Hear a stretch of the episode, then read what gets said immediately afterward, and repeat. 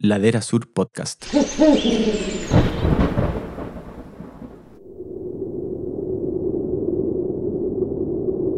Éramos tres los que estábamos en la travesía, más el equipo que venía en el Dagmaraen, que quedaron en la costa. Y aquí uno enfrenta otras dificultades. Por ejemplo, la presencia de osos polares. El oso polar es un animal que... Hay muchos animales que atacan al hombre porque se sienten amenazados, se sienten acorralados. El oso polar ataca al humano porque lo, lo reconoce como comida.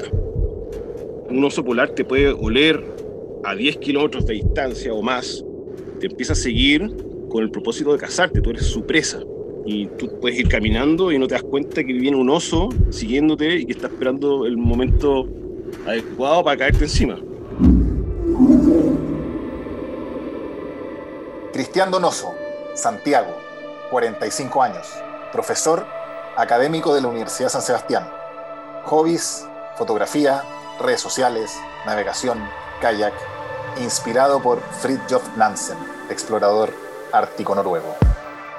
La montaña es un paisaje que apasiona, una geografía que desafía a muchos para llegar más lejos y más alto. En historias de montaña queremos compartir anécdotas, logros y emociones con personas que tienen una estrecha relación con este paisaje. Bienvenidos a un nuevo podcast de Ladera Sur, conducido por Felipe Howard. Este espacio es una presentación de The North Face.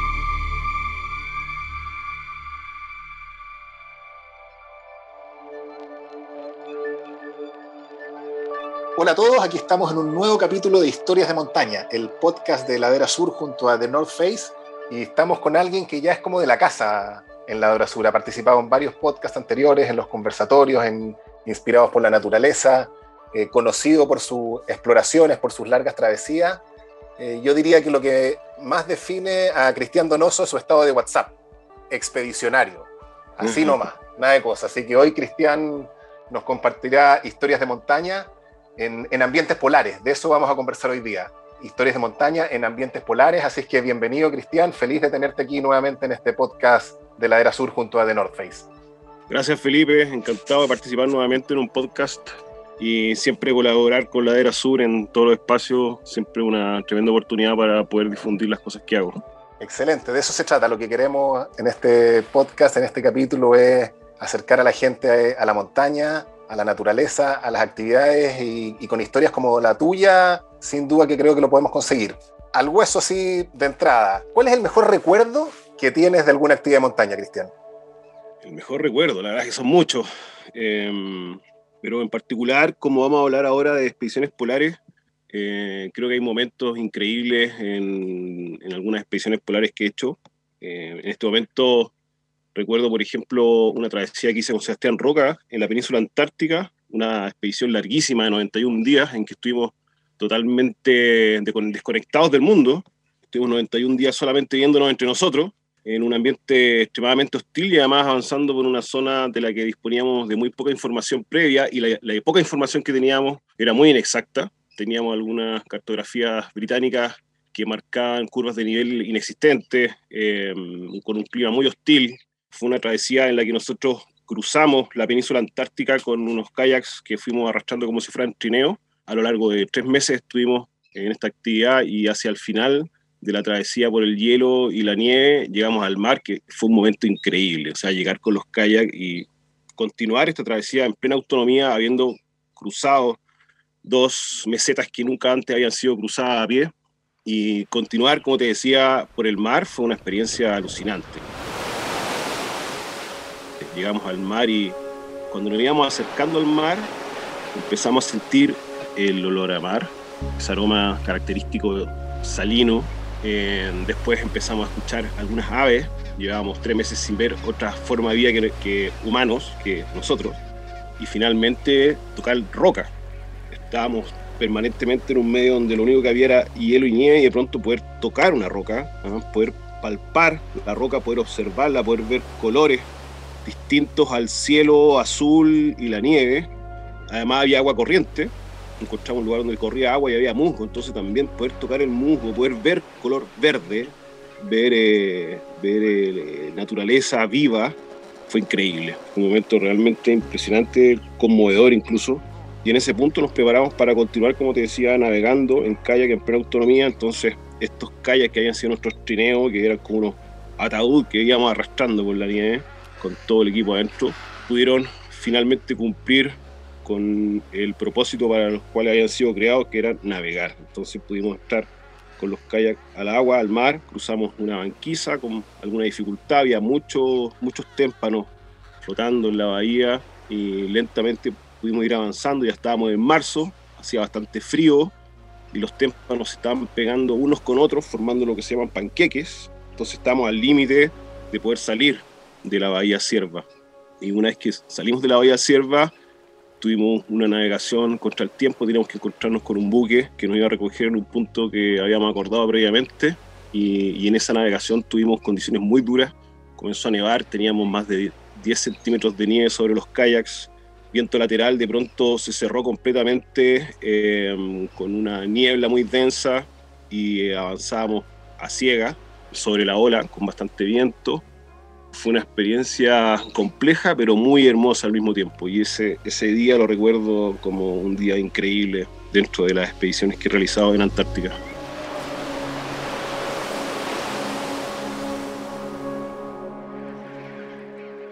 Yo, tenía la duda cuando decía, bueno, ¿cuál es tu, o el mejor recuerdo que se te viene a la cabeza con tantos días de exploración? Tú además eres de los que dice que una verdadera expedición comienza cuando ya llevas tres semanas. O sea, todos los que hacemos cosas de dos semanas, diez días, uno queda afuera. Esa, esa frase tuya es maravillosa. ¿sí? La, verdadera expedición empieza a las tres semanas.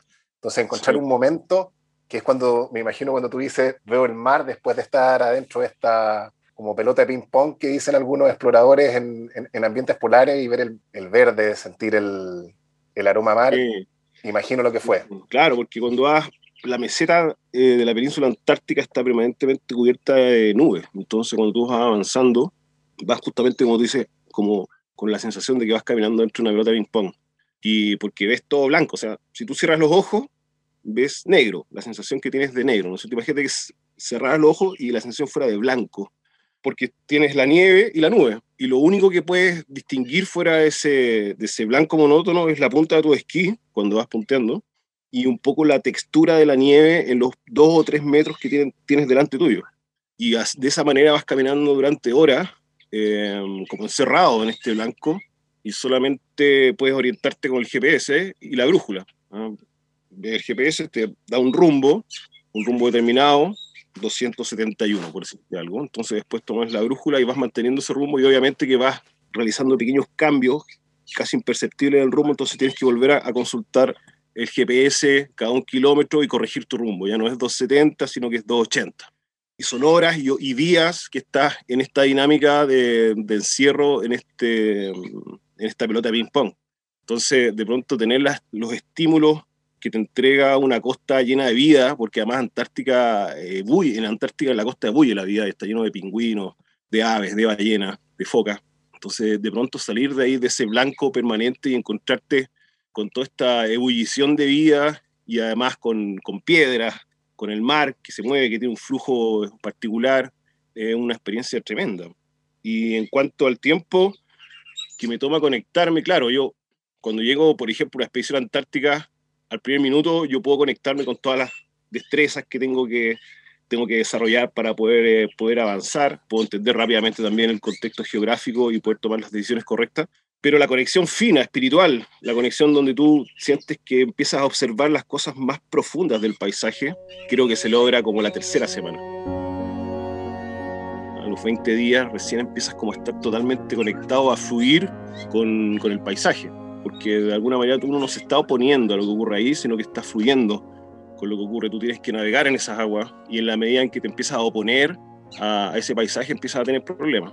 Y ese flujo, ese flujo demanda una conexión muy profunda con cada uno de los elementos del paisaje. Además que personas como nosotros que vivimos en ciudades estamos acechadas por infinidad de estímulos, entre sonidos, pasa un auto, eh, la publicidad, los colores, pasan muchas cosas alrededor de uno y es imposible que uno esté atento a todo lo que está ocurriendo en nuestro entorno, entonces uno naturalmente tiende como a, a cerrarse, a cerrar su sentido a lo que está pasando alrededor para poder concentrarse en algún tema en particular. En una expedición como esta tienes que hacer justamente lo contrario, abrirte tanto como puedas a cada uno de, abrir tanto como puedas tu sentido para poder percibir cada uno de los movimientos, cada uno de los hechos que están ocurriendo a tu alrededor. Y eso, eso demanda tiempo. Oye, Cristian, cuando tú hablas de esta expedición en la Antártida de 91 días, de esos 91 días, ¿cuántos estuviste en el cruce propiamente tal de la península, en ambiente de montaña? Fueron de los 91 días, el número preciso no lo tengo ahora. pero más o menos. pero yo creo que alrededor de 85 días en un ambiente de montaña, con bastante grieta, con, en algunos casos con riesgo de, avalancha. Eh, nos pasaron cosas curiosas. Por ejemplo, un momento íbamos cruzando un glaciar y todo el terreno por el que íbamos caminando bajó de pronto como un metro, como que cayó el piso por el que íbamos caminando, pero no fue una, una caída de un espacio en particular por donde nosotros estuviéramos pasando, sino que fue como una caída masiva de un espacio bastante grande. Como que se hubiera sentado el claro, terreno. Claro, y fue una cosa como que nos dejó helados. Muchas caídas en grita, eh, una anécdota, por ejemplo, estábamos en la carpa, en, en el plató, a unos 2.000 metros de altura, y Sebastián fue al baño y, y, salió de la carpa al baño, y yo me quedé ahí pensando, ¿qué pasaría si Sebastián no volviera? Porque empezó, a pasar mucho, mucho rato. Y de pronto vuelve Sebastián pálido, y resulta que, claro, justamente empezó a caminar y cayó una grita, una grita que, que era muy profunda y muy angosta, con, eh, con las paredes muy lisas, donde tú puedes caer y quedar atrapado como un corcho en una botella de vino. Cayó, pero afortunadamente iba caminando bastante rápido, entonces por la misma inercia de, la, velocidad que llevaba al caer en la grieta, alcanzó a agarrarse con los codos en el borde de la grieta. ¿ah? Y salió como un gato, me dijo. Y eso fue muy cerca de la carpa. En verdad uno como que uno piensa que tienes que encordar ¿ah? desde la carpa, tienes que encordarte con tu compañero para que pueda ir al baño, pero esas cosas pasan. Y, el principal riesgo que teníamos justamente era el tema de las grietas. También tuvimos un temporal de viento muy fuerte que coincidió con el terremoto en, en Chile del, del 2010. Fue ese mismo día un temporal de viento brutal con vientos de sobre 150 kilómetros por hora y el temporal se llevó parte de nuestro equipo, entre ellos los kayaks. Los kayaks se los llevó como si fueran plumas ¿ah? que se las lleva el viento Em, ¿Se los llevó cuánto? A, qué distancia? Como unos 3 kilómetros. Ah, se los llevó lejos. Se los llevó lejos. Los kayaks estaban anclados con estacas, pero el viento se empezó a llevar la nieve, entonces las estacas se debilitaron y finalmente el viento se llevó los kayaks. Los kayaks tenían cosas dentro, o sea, estaban pesados. Y, y uno de los kayaks cayó en una grieta cayó una grieta muy profunda y tuvimos la fortuna de que dentro de la grieta había un puente de nieve a unos 30 metros, 30, 40 metros de profundidad en la grieta. Y el kayak quedó, cayó, eh, atravesó el puente, ¿ah? quedó como cruzándolo. Em, entonces ahí tuvimos que bajar, hacer un rapelear y con mucho cuidado amarrar el kayak con una cuerda para sacarlo con mucho cuidado, te digo, porque parecía que con cualquier movimiento el puente colapsaba y perdíamos el kayak. ¿Y el kayak, perdón, estaba amarrado a la estaca? ¿Había una cuerda de la cual tirarla o el, puro kayak, el casco solamente se fue para abajo? No, se fue el kayak. El kayak estaba agarrado a una pequeña cuerda de dos metros con una estaca de nieve de 90 centímetros. Ya, o sea, dos metros, la nada misma. Ah, nada, tuvimos que bajar y con la misma cuerda con la que rapeleamos, amarramos el kayak. ¿Y rapeleaste 40 metros para abajo para sacar el kayak? Sí, la verdad es que eh, fue Sebastián el que rapeleó. Yo hice la, la maniobra desde arriba y después con un polipasto eh, sacamos el kayak. No, pero está bueno porque uno de repente eh, eh, imagina Antártida y claro, tú hablaste recién que estabas a 2.000 metros, o sea, partiste desde cero, subiste 2.000 metros, cruzaste la península, o sea, es ambiente de montaña puro que de repente a veces la gente puede confundir que una travesía con trineos en Antártida es más bien plana y aquí estáis diciendo que es ambiente de montaña neto, puro. No, por supuesto, una, una expedición polar pero a diferencia de lo que ocurre muchas veces, que estas expediciones son en terrenos planos, esto fue una, una, expedición en los Antartandes, que es una cadena de montañas que es la continuación de los Andes, los Andes que bajan por Sudamérica al llegar a, la península Mitre, en Tierra del Fuego, se sumergen, reaparecen formando alguna isla como South Georgia, eh, la Sandwich, y después reaparecen en la península Antártica. Eh, geológicamente hay una continuidad geológica. Y son montañas como los Andes, con mucho granito, eh, los glaciares con cascadas de Cerax extremadamente agritados, eh, con condiciones parecidas a las que uno encuentra en los campos de hielo en Patagonia, con mucho viento del oeste, condiciones de mucha humedad, y una travesía, una travesía de montaña en el fondo, una travesía de montaña. Absolutamente, y eso fue el 2010, y entiendo de diciembre a febrero, los 90 días son en verano, ¿cuál es la época en, la que fuiste? Exacto, de diciembre a marzo, de diciembre a marzo fue.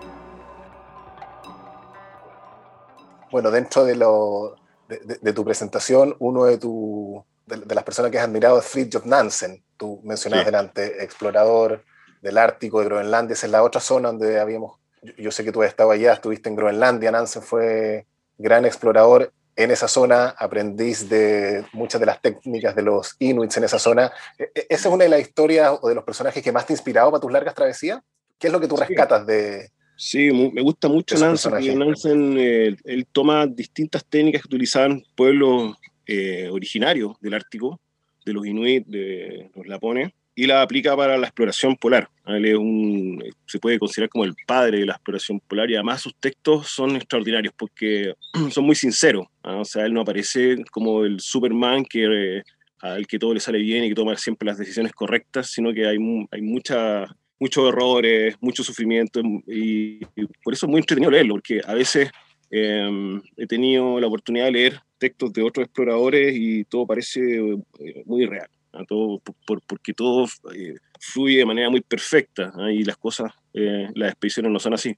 Y además el personaje es tremendo, o sea, para decir algo corto, Nansen recibió el Premio Nobel de la Paz, salvó a más de 200.000 refugiados rusos, fue uno uno de los eh, fundadores de la teoría genética, que son fundacionales dentro de la genética, un personaje tremendo.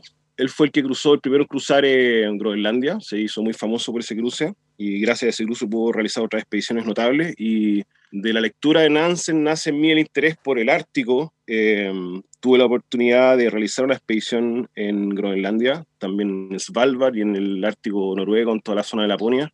Y la expedición en Groenlandia fue bien interesante porque fue una travesía muy larga. Eh, primero navegando desde Alemania hasta Groenlandia, haciendo escala en, en Escocia, en Faroe, en Islandia, en un velero de madera que mm, todas las maniobras las tiene al estilo antiguo, o sea, prácticamente no tiene winches, todo tiene que hacerse a pulso. Para precisar, eso es lo que hiciste en el Dagmaran de Arvid Fuchs, ¿no? Sí, exacto. Arvid Fuchs, un famoso explorador alemán, que realizó en un año, eh, dentro de un año, eh, alcanzó el Polo Norte y el Polo Sur y además se hizo muy famoso por, porque la expedición al Polo Sur la hizo con un, montañista muy famoso que es Reinhold Messner.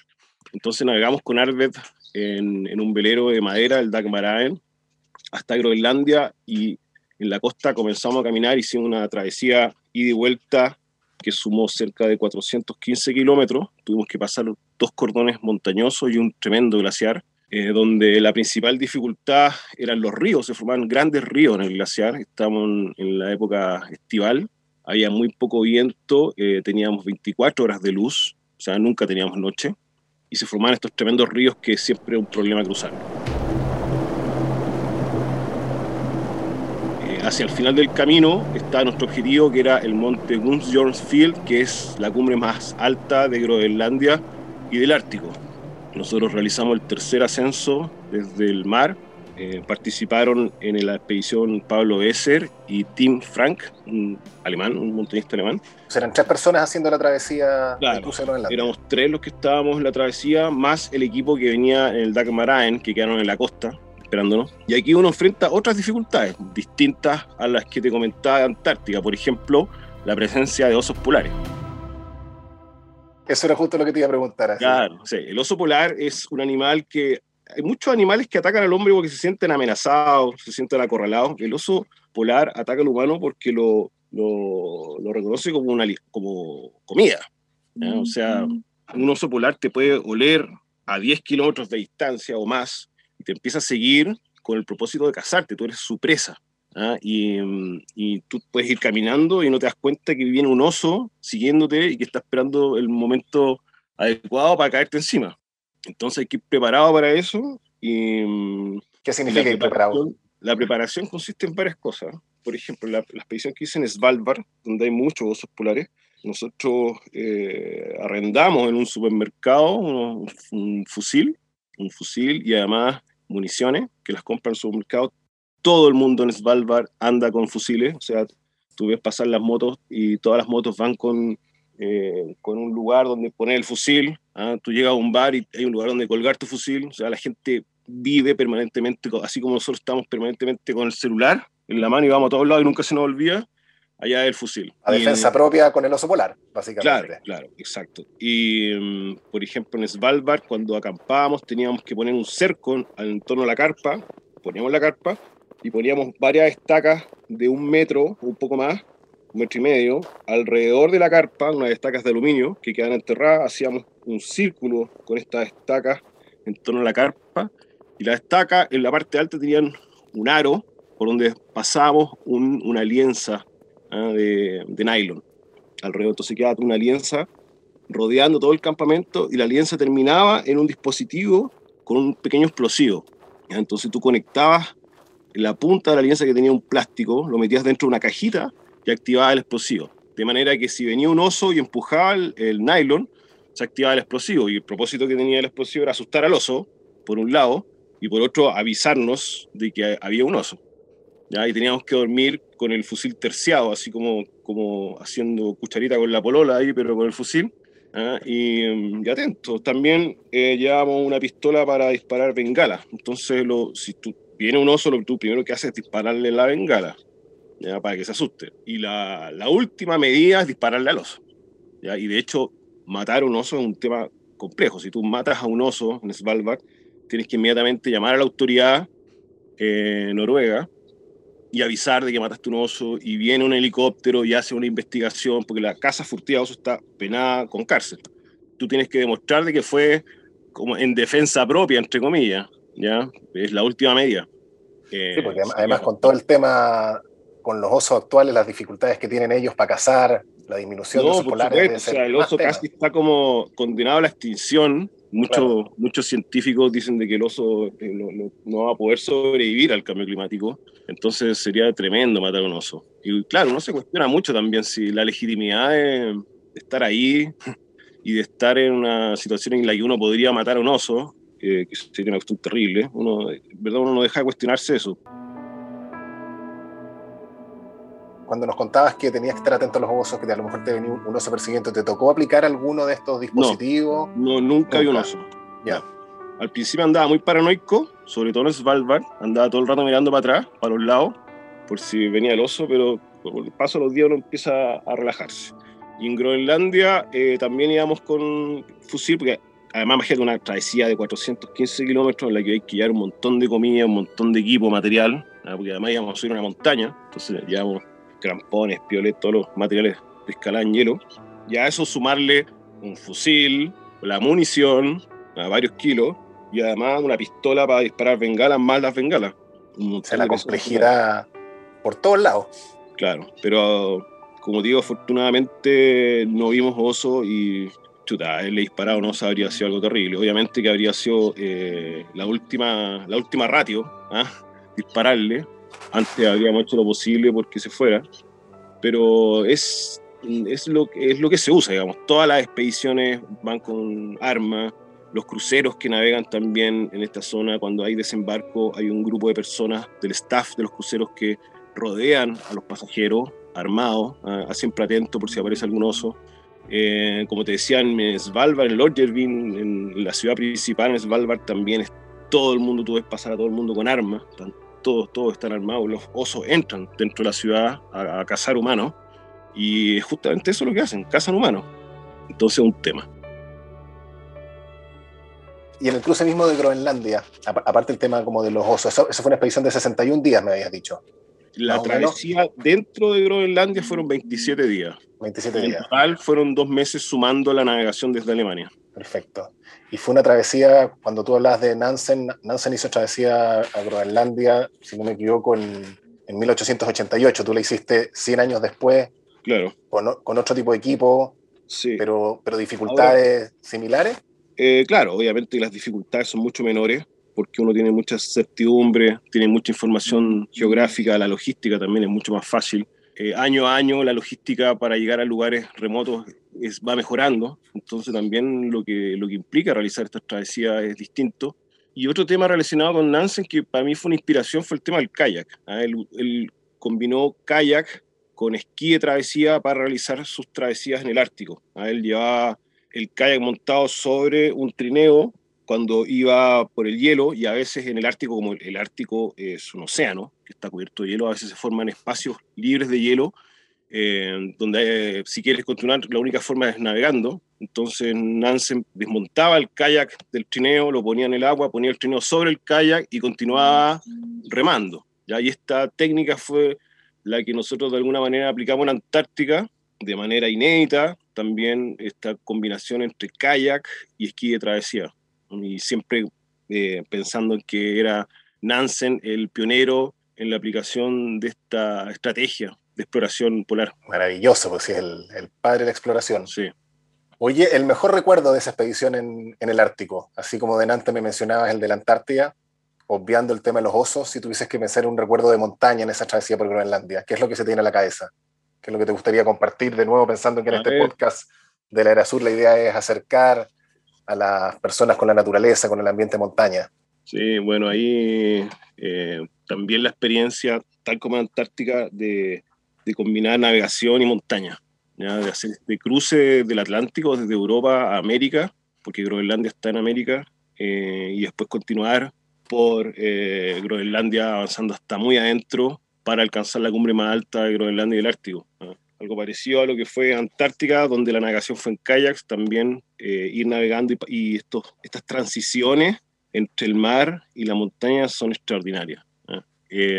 Groenlandia también tuvimos eh, dificultades con las grietas. Yo de ahí tuve una caída en grieta bien, bien particular. Iba en la cordada, en la punta, digamos, encordados, o sea, unidos por una cuerda los tres, y en la punta, y de pronto se me cayó el piso y quedó la punta de los esquís, las puntas de adelante y de atrás apoyadas en los bordes de la grita. Y yo en la mitad estaba como parado en un puente, eh, que hacía algunos segundos mirando abajo, un hoyo negro.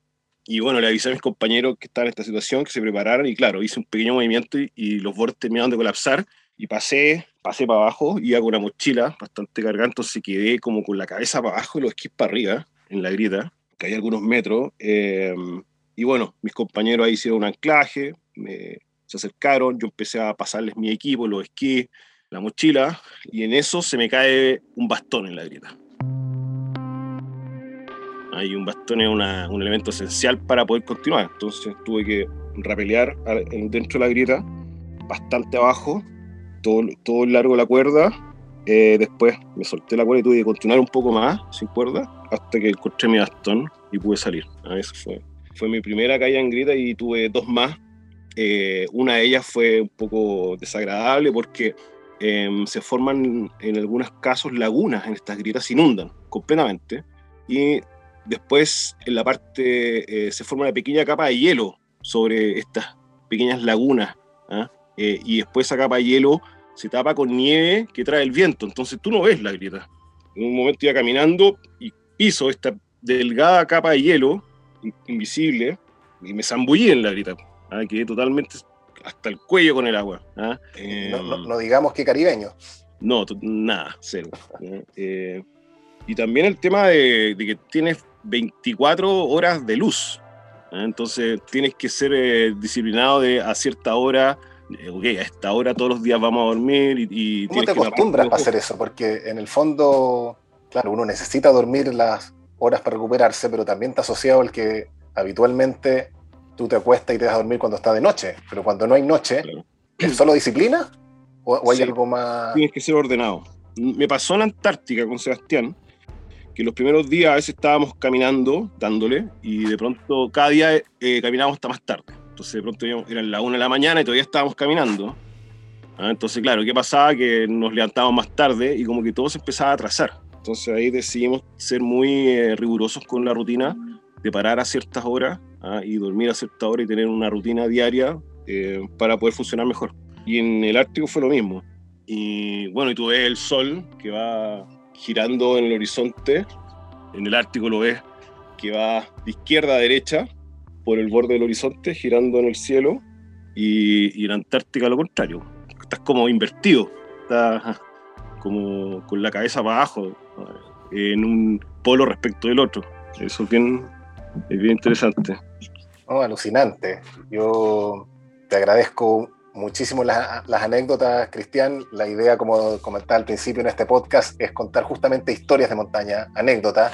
El caso tuyo, la montaña vivía en ambientes polares, con toda la historia que tiene la exploración polar y con anécdotas propias que queremos compartir tanto en la Antártida como en el Ártico, eh, que no es algo muy habitual en el, en el ambiente del montañismo. Así es que, Cristian Donoso, te agradezco muchísimo la presencia en este primer podcast de Ladera Sur junto a The North Face con historias de montaña. Queremos acercar a la gente en la naturaleza a este tipo de actividades y, y quedarnos también con las recompensas, lo que contabas tú, la vista del mar, no solamente eh, la gente se impacta con las grietas o con lo, que nos contabas de los osos polares, pero esos momentos que reconfortan del paisaje, de las panorámicas en los ambientes de montaña, en los ambientes polares, yo creo que es lo que, con lo que nos queremos quedar en, en Ladera Sur. Así que muchas gracias, Cristian, por participar nuevamente en un podcast y en una actividad de la Era Sur.